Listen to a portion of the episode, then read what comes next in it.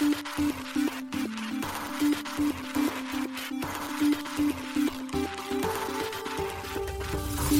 しい経済ニュース。この番組では伝統者のメディア新しい経済がブロックチェーン仮想通貨フィンテックに関する日々のニュース解説を平日毎日音声コンテンツでお届けしています。そして新しい経済ではブロックチェーン仮想通貨に関するニュース解説記事やインタビュー記事学習記事などのたくさんのコンテンツを掲載しております。ぜひ新しいひらがな経済漢字で検索してメディアもチェックしてください。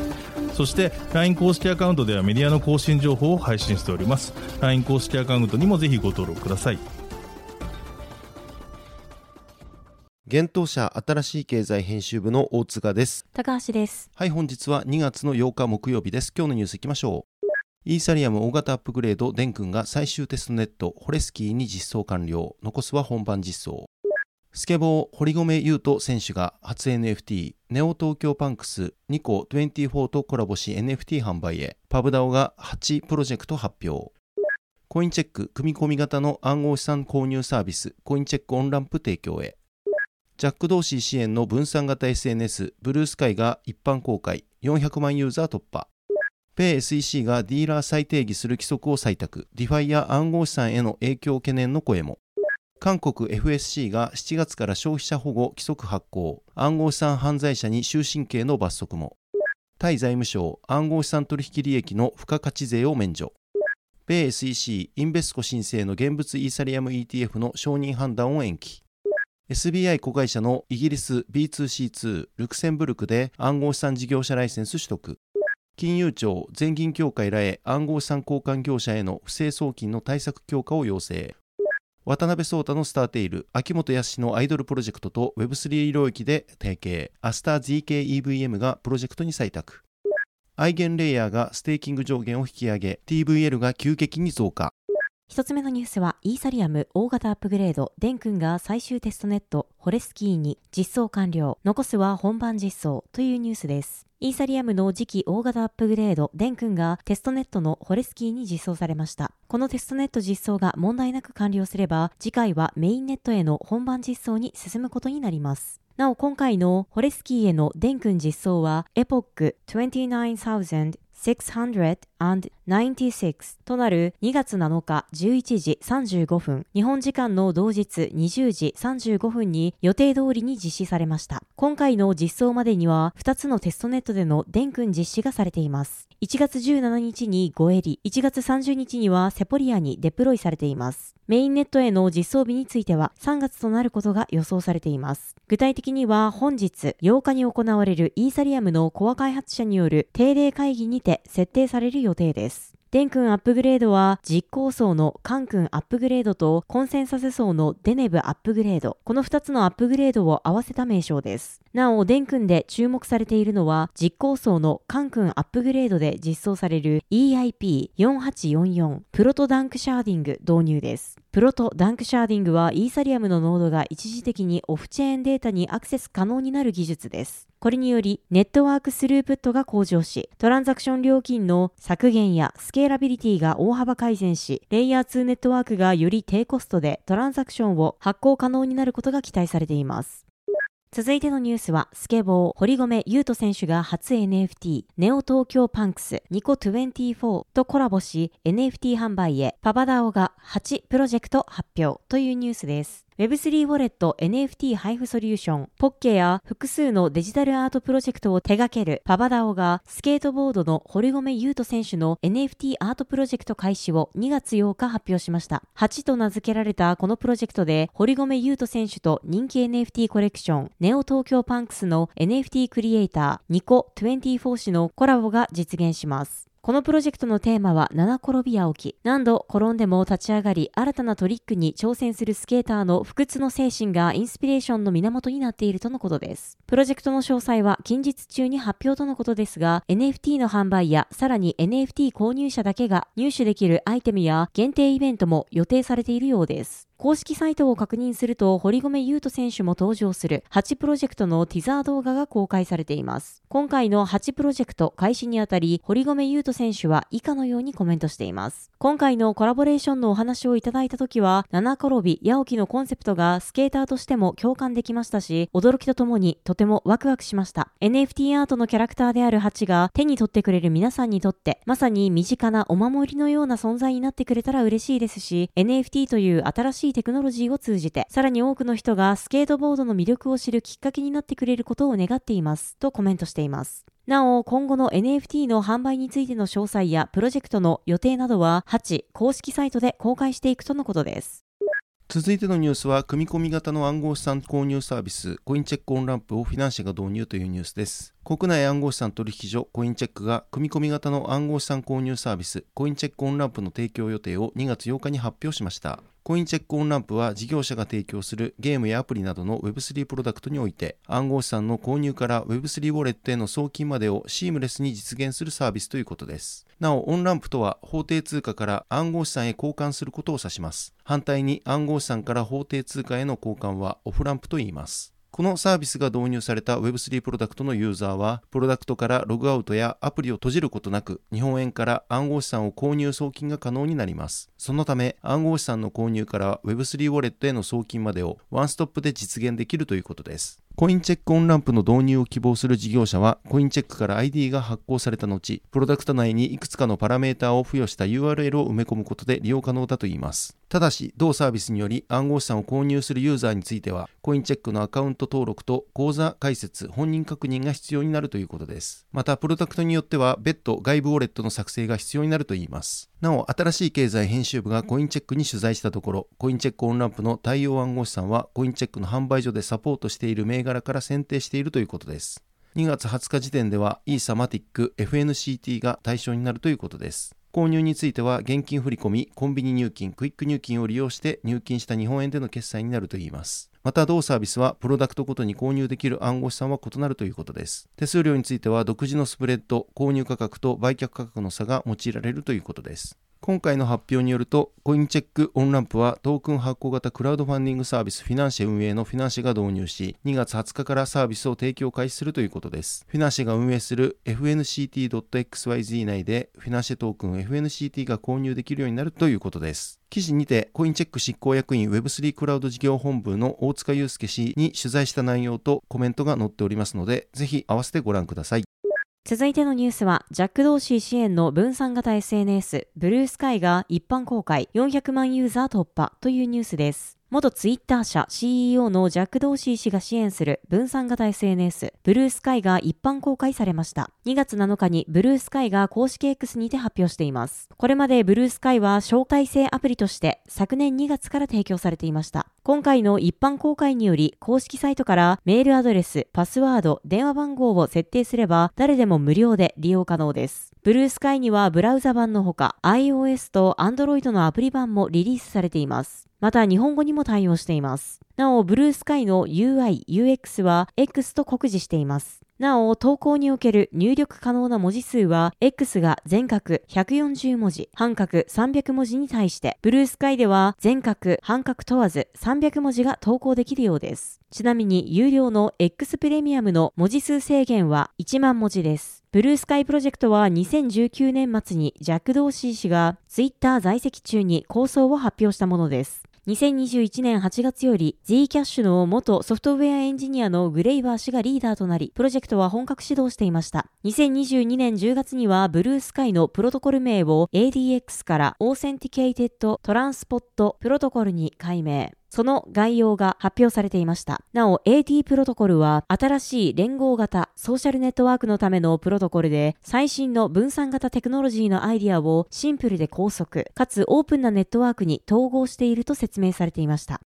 続いてのニュースは、米 SEC がディーラー再定義する規則を採択。 DeFi や暗号資産への影響懸念の声もというニュースです。米証券取引委員会 SEC がより広範な市場参加者に対し SEC への登録や自主規制機関 SRO のメンバーへの加入、規制準拠を求める規則を採用したと2月6日発表しました。新規則では暗号資産と分散型金融がより厳格な監督下に置かれる可能性があります。なお、同新規則は2022年3月に提案されたものです。証券法規則におけるディーラーと政府、証券ディーラーの定義が再定義されたほか、1934年証券取引法で使用される通常業務の一部としてのフレーズも再定義されています。新規則では、いわゆる DeFi 市場に関わる商品、構造、活動を含む暗号資産証券の取引活動が最終規則に定める通常業務の一環としての定義を満たし、例外または例外が適用されない場合、その人はディーラーまたは政府証券ディーラーとして登録する必要があると記されています。新規則で新たに定義されるディーラーの枠組みは取引される証券の種類ではなく個人によって行われる証券取引活動に基づく機能分析だと SEC は伝えています。これはつまり証券または政府証券の定義を満たす暗号資産の取引を行う人々に適用される可能性があると読み取れます。SEC のゲイリー・ゲンスラー委員長は、これらの措置は常識的なものだ。議会は登録や規制要件が一部のディーラーに適用され、他のディーラーには適用されないことを意図していない。免除や例外がない限り、事実上のマーケットメイキングと整合的な方法で取引を行う場合は、ディーラーとして登録しなければならないとコメントしています。なお、新規則の適用には下限が設けられており、ディーラーは5000万ドル、日本円にして約73億円を保有もしくは管理しておくことが義務付けられます。新しい規則は連邦官報に掲載されてから60日後に発効される予定です。暗号資産業界関係者は同規則が提案された時から SEC へのコメントレターを通じて反発していました。ブロックチェーンメディアのザ・ブロックによれば、DeFi エデュケーションファンドは同規則について DeFi のエコシステムにおいて遵守できないような義務を課すことは間違っていると指摘しています。実行不可能であり、イノベーションに逆行していると意見しています。また SEC の委員で共和党のマーク・上田氏も2月6日、同規則に反対しています。今回の委員会のアプローチでは通常の業務の一環として証券を売買するのであればどんな人でもディーラーになり得ると述べこの変更は暗号資産証券を含む他の市場にさらなる規制上の混乱をもたらすと主張しています。またクリプトマムとして知られる共和党のヘスター・パース氏も声明を発表。最終規則を支持することはできないとし、提案の根本的な欠落がそのまま引き継がれているこの規則は、ディーラーの定義をその法的枠組みと矛盾する形で定めており、市場行動を歪め、市場の質を低下させるものだと指摘しました。また、同規則は、顧客であるトレーダーの多くをディーラーに変えてしまうとの懸念も示しています。続いてのニュースは韓国 FSC が7月から消費者保護規則発行、暗号資産犯罪者に終身刑の罰則もというニュースです。韓国の金融規制当局である韓国金融委員会 FSC によれば、今年7月に発行予定の消費者保護規則において、同国で暗号資産に関する犯罪を犯した場合、最大で無期懲役まで言い渡される可能性があるといいます。FSC が2月7日発表しました。韓国では昨年7月に暗号資産利用者保護法を制定。同法は今年7月19日から施行となります。同法は暗号資産利用者の資産保護を目的としたもので、暗号資産市場の不正取引行為の禁止や事業者に対する金融当局の監視などが含まれます。今回の発表によれば暗号資産に関する犯罪で刑事処罰となった場合には1年以上の有期懲役、または不当利益額の3倍以上5倍以下に相当する罰金が課されるといいます。不当利得額が50億ウォン以上の場合、最大で無期懲役まで言い渡される可能性があるとのことです。また、不当利得額の2倍相当の課徴金の負荷が課される場合もあるといいます。なお、課徴金は、金融委員会が疑惑を検察総長に通知し、検察総長から課徴金負荷対象者に対する捜査、処罰結果を通知された後に付加されるとのことです。FSC は1月、韓国国民がクレジットカードを使用して暗号資産を購入することを事実上禁止することを目的とした予診専門金融業法施行令の改正案を広告。また昨年7月には2024年1月以降に同国の会計規則の一環として暗号資産を所有、発行する企業に対し財務諸表にて保有する暗号資産に関する情報を開示するよう義務付ける新規則を発表していました。続いてのニュースは、タイ財務省暗号資産取引利益の付加価値税を免除というニュースです。タイの財務省は暗号資産取引で得た利益に関する7%の付加価値税の支払いを免除し、規制緩和したようです。現地メディアバンコクポストが2月7日伝えています。報道によれば免税期間は今年1月1日から有効で無期限だといいます。なお暗号資産取引に関する付加価値税の免除は暗号資産ブローカーやディーラーにも適用されるといいます。またタイは同措置により同国をデジタル資産ハブとして発展させようとしているようです。財務省は資金調達の新たな代替ツールとしてデジタル資産を推進したい考えだといいます。対証券取引委員会 SEC は1月、リアルワールドアセットなどのデジタル資産への投資基準を見直しました。これによりタイでは個人投資家がリアルワールドアセットなどのデジタル資産への ICO へ参加できるようになりました。この見直しには投資家保護と国家発展のためのバランスを保つ狙いがあると SEC は伝えていました。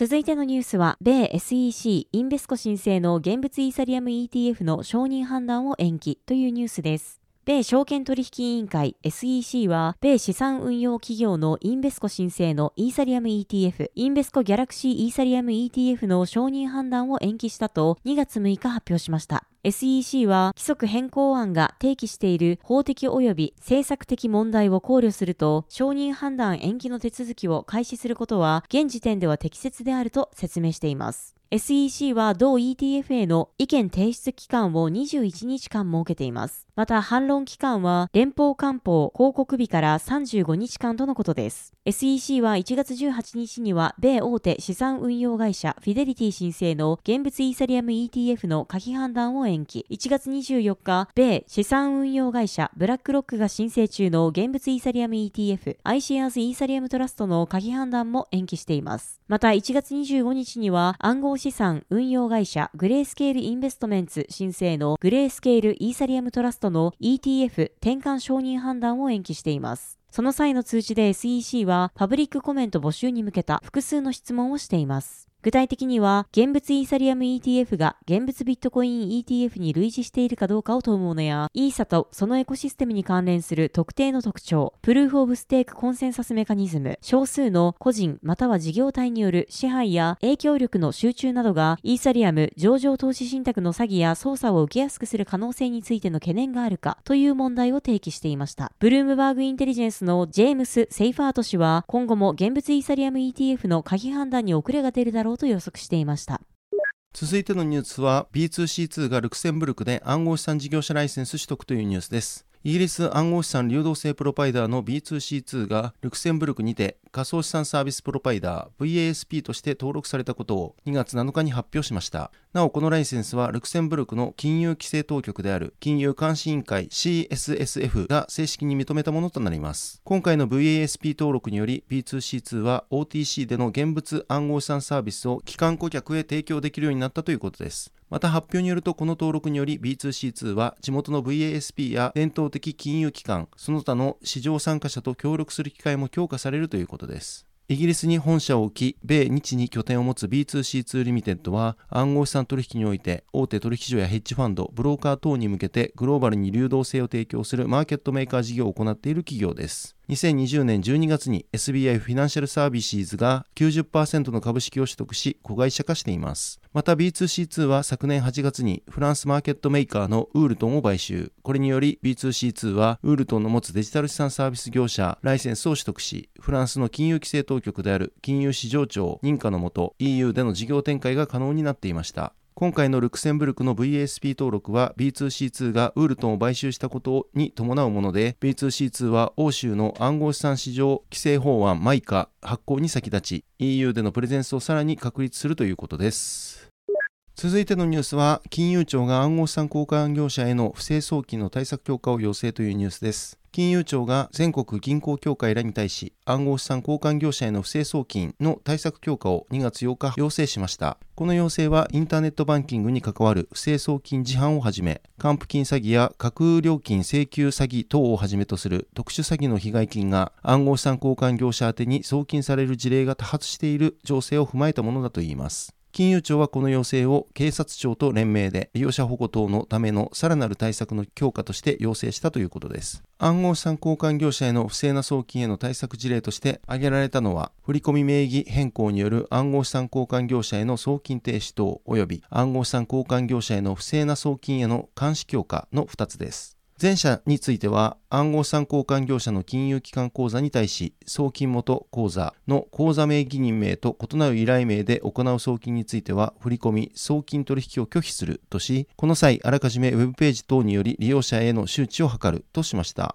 また、後者の暗号資産交換業者への不正な送金への監視強化においては、暗号資産と法定通貨との換金ポイントとなる暗号資産交換業者との取引に関わる取引モニタリングは、リスク低減措置の実効性を確保する有効な手段であることから、パターン分析のためのルールやシナリオの有効性について検証分析の上、抽出基準の改善を図るなど、暗号資産交換業者への不正な送金への監視を強化するとしました。なお、今回の暗号資産交換業者への不正送金の対策強化が要請されたのは、全国銀行協会のほか、全国地方銀行協会、第二地方銀行協会、全国信用金庫協会、全国信用組合中央協会、全国労働金庫協会、ゆうちょ銀行、農林中央金庫、商工組合中央金庫です。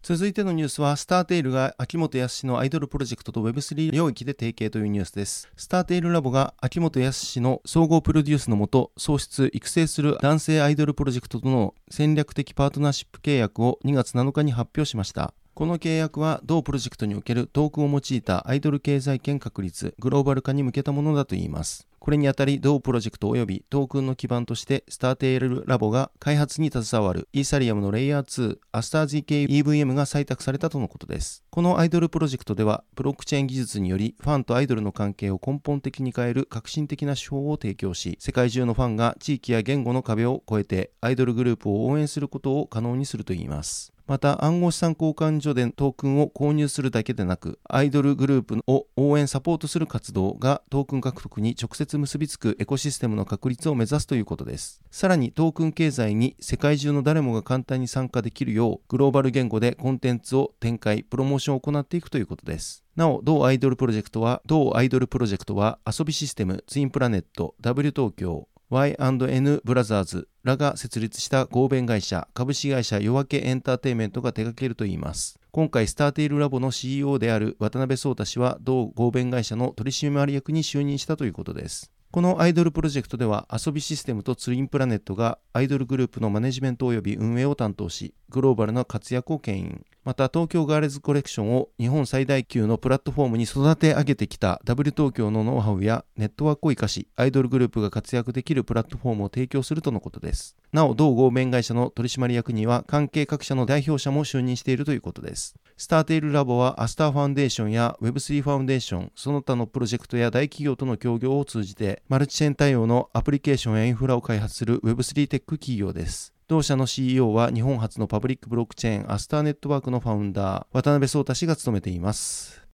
続いてのニュースは、アイゲンレイヤーがステーキング上限を引き上げというニュースです。イーサリアムベースのリステーキングプロトコル、アイゲンレイヤーがステーキング上限を期間限定で撤廃することを2月6日に発表しました。ステーキング上限の撤廃は2月9日までであり、その後は再び上限が設けられるということです。なお、ステーキング上限が撤廃された後、およそ2時間で100万イーサ以上がステーキングされ、2月7日現在、プロトコルの TVL 総預かり資産額は約6168億ドル相当である約176億イーサまで増加しています。アイゲンレイヤーはリキッドステーキングサービスを利用することで得られる LST のステーキングを可能にするプロトコルです。例えば、リドファイナンスにイーサリアムをステーキングすると得られる ST イーサなどを預け入れることで利回りが得られるというものです。なお、今回行われたステーキング上限の引き上げは一時的であるものの、近い将来完全な上限の引き上げを行う予定であるということです。また、アイゲンレイヤーは、ステーキング上限の撤廃と同時に、新たにフラックスファイナンスの S フラックスイーサ、リキッドコレクティブの LS イーサ、マントルの M イーサの3つの LST のプールを作成し、ステーキングのサポートを開始しました。現在、アイゲンレイヤーでは、ステーキングした LST とその預け入れた時間を乗じたポイントが獲得できます。ポイントはアイゲンレイヤーのエコシステムへの貢献度を表すもので、公式な発表はないが、このポイントの保有量に応じたエアドロップが期待されています。なお、新しい経済は2月16日、くださいと共同運営する企業向け Web3 コミュニティ Web3 ビジネスハブのセミオープンセミナーとしてアイゲンレイヤーを学ぼうを開催予定です。非会員の一般参加も一部募集しています。はい、本日のニュースは以上となります。このように私たち新しい経済編集部ではブロックチェーン暗号資産に関するニュースを平日毎日ラジオで配信をしております。本日ご紹介したニュースはすべてサイトの方に上がっております。ぜひサイトの方も見に来てください。新しいひらがな、経済漢字で検索して見に来ていただければと思います。それでは本日はありがとうございました。ありがとうございました。